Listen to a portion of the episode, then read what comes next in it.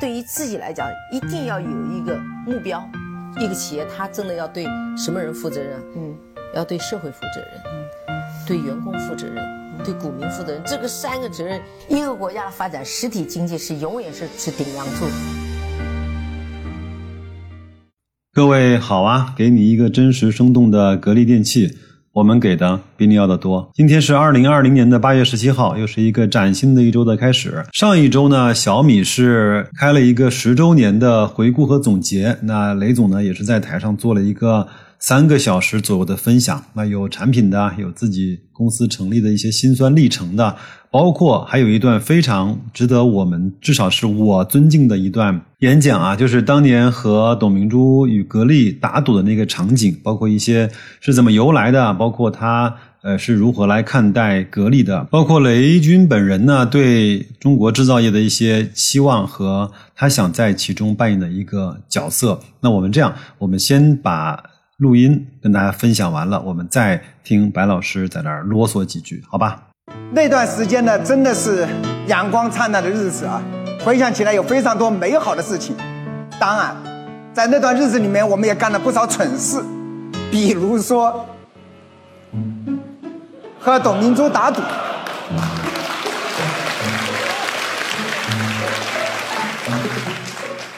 啊，这是我第一次啊。在公开场合里讲这件事情，我也想让大家了解来龙去脉啊。这个二零一三年年底，啊，我呢入选了央视年度经济人物，这是当时的中国企业家能获得的最高的荣誉啊！我挺高兴去领奖。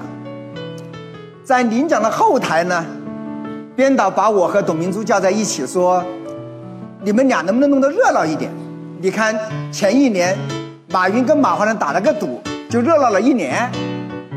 哎，我一听，人家啥意思？咱很清楚嘛。你看，格力是老牌的制造业巨头，干了三十年；小米新经济的代表，干了三年。这俩企业放在一起比，不就有话题吗？我说可以呀。我说，啊，董总，要不咱俩打个赌，赌一块钱。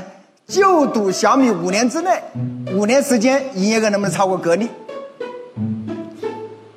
当时呢，小米的营业额两百多个亿，格力呢一千两百亿，我们呢是人家一个零头。董大姐呢想都没想就答应了。一上台，董大姐说要赌就赌十个亿。哎，我一想就懵了，这不按剧本演啊！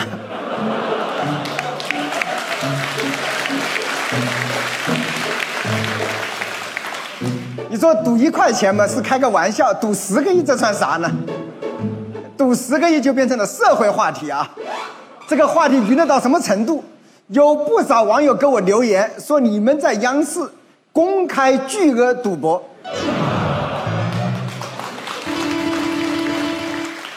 反正呢，我也没当回事啊，我真的没当真。但是董大姐当真了，她这一当真不得了。隔三差五就特别关心小米，都是这么关心的。啊每天你看到这样的报道的时候，就特别郁闷，真的不知道该怎么办，觉得掉到坑里去了，你知道吗？之后呢，我就成了网红，只要我跟董明珠一起出现，所有媒体的那个相机就盯着拍啊，那个画风你都没法想象，都是这样的。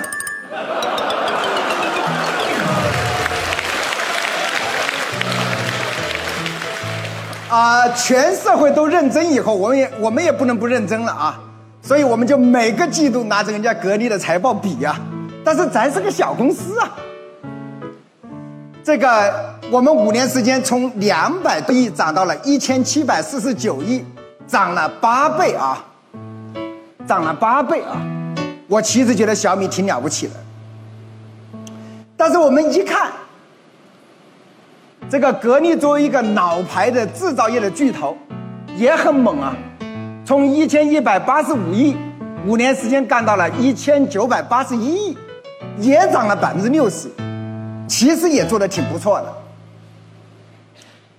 这五年干下来，要放在一起一比呢，虽然小米干的很好，结果还是我们输了。所以呢，我在这个场合啊，正式承认啊，我们的确输了。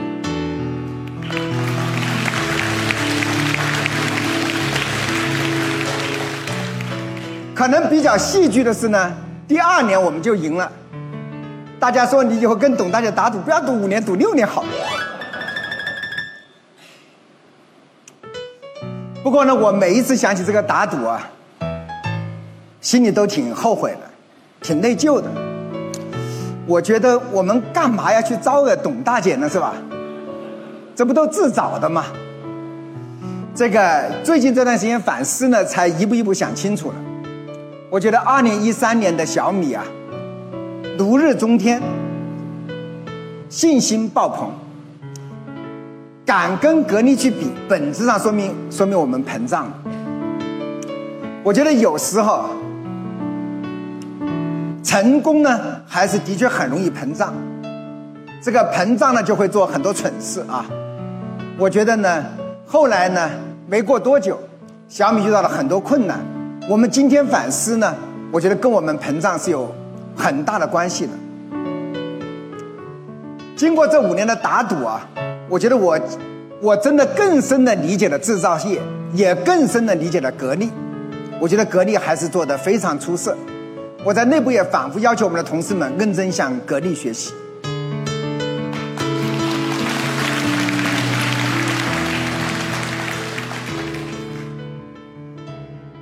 我认识小米这个品牌呢，应该还是从它发布的第一部手机小米一开始。但但是我拥有的第一部小米手机呢是小米的 ES。当时呢去拜访一个我们的合作伙伴啊，他说：“你先等一会儿啊，我在抢一个东西。”我说：“你抢什么呢？”他说：“我在抢一个小米的手机。”我说：“小米是什么东西？它怎么也出了手机呢？现在难道不是用摩托罗拉用？”诺基亚用苹果的时候吗？他说不是，那你等我，我我抢到之后，我再来跟你讲小米这个公司和小米这款产品。那呢，我就陪着他一块儿呢，看着他在抢购这个小米的手机。后来呢，我也是好奇心重啊，我回来也是之后呢，他第二次的发布，我也抢到了一个我的啊小米的 ES，也在研究。当时那个情况下呢，真的是给人耳目一新，甚至是有一点点颠覆的感觉。一个手机居然可以把系统、可以把短消息、可以把打电话做得如此的方便使用，这个真的是颠覆了我对手机和操作系统的一个啊认知吧。那从此呢就开始一发不可收拾，从小米 ES 到小米二，从小米三的三 G 到小米六啊，到小米九，到红米，一直到现在最新在使用的小米十。它前面发布了小米十的叫至尊什么版啊？我真的也是想拥有一部啊，包括家里的电视也是小米的，包括各种各样的物联网的设备能够用小米的，我基本上都会去用小米。在这一点上，我毫不避讳的说，格力差了小米真的是挺远挺远的距离。在其中呢，我也用过一部华为的手机，但是用了半年之后，我发现已经离不开小米了，因为所有的。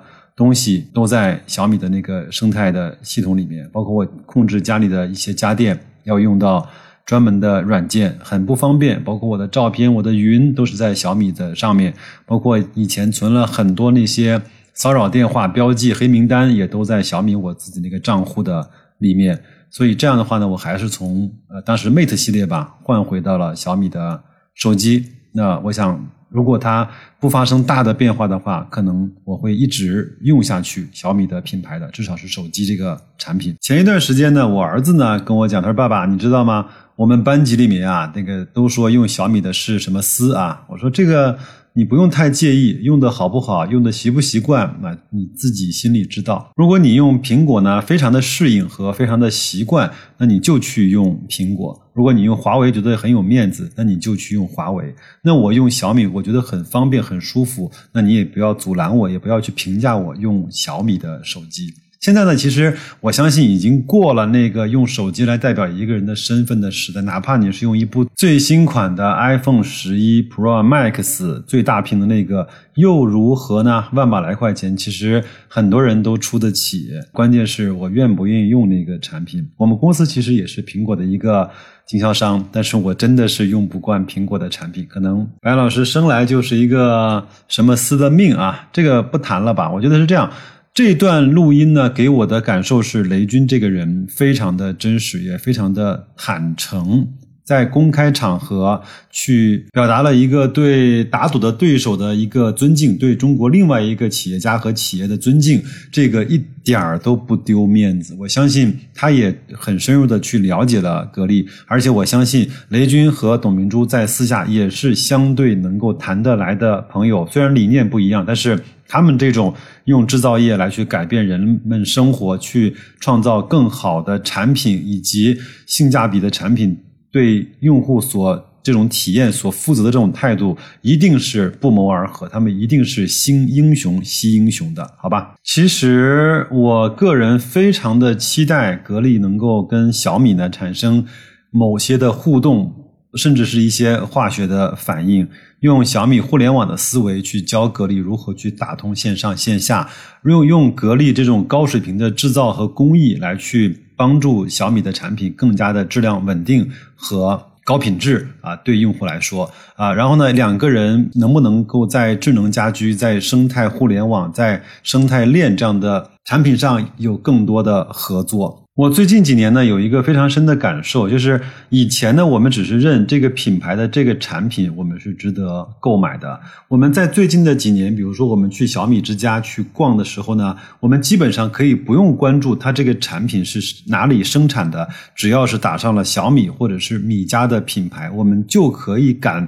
放心的购买，因为我们知道它的性价比一定是好的，它的质量也是相对过得去的。另外，它整个的易用性跟美观度，我们也是有了基本的信任的。像这样的品牌，在我们中国其实是没有的。你想想看，我们每个人在去家里面装修的时候，难道你不是去买一个美的的洗碗机，买一个海尔的冰箱，买一个西门子的洗衣机，买一个格力的空调，再去买一个 TCL 或者是创维的电视吗？难道你不希望有一个牌子让你？带来这种一站式的全部的采购，或者说一站式的解决方案，让你全部能够互通互联起来，不用去找 N 个遥控器，找 N 个 A A P P，这个难道不是我们所未来所憧憬的消费场景和使用场景吗？难道这样的品牌没有价值吗？小米这样的品牌，我认为一定是有价值的。就包括现在大名鼎鼎的阿里、京东和腾讯，包括百度，他们其实也没有办法构建出来一个给你家庭全套的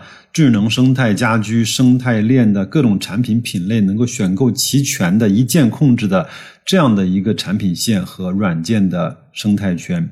所以，我个人认为小米这个公司一定是有价值的。那我呢，也在节目的最后，也衷心的祝愿小米跟格力啊各自的企业有更好的发展。那我前面呢，也是呃又重新买回了一点点小米的股票，当做观察仓，当做情怀仓，当做挺雷总的一点点心意吧。那这个只是。供各位参考，千万不能够作为投资的建议，因为现在无论是小米还是格力，都处在啊风口浪尖上，大家要找到自己内心的那个锚定的企业、锚定的价格、锚定的估值，千万不要被我误导，好吧？那就这样吧，在新的一周，祝各位生活顺利，投资愉快。全国这么热的天儿，我想想都替格力美得慌，好吧？再见。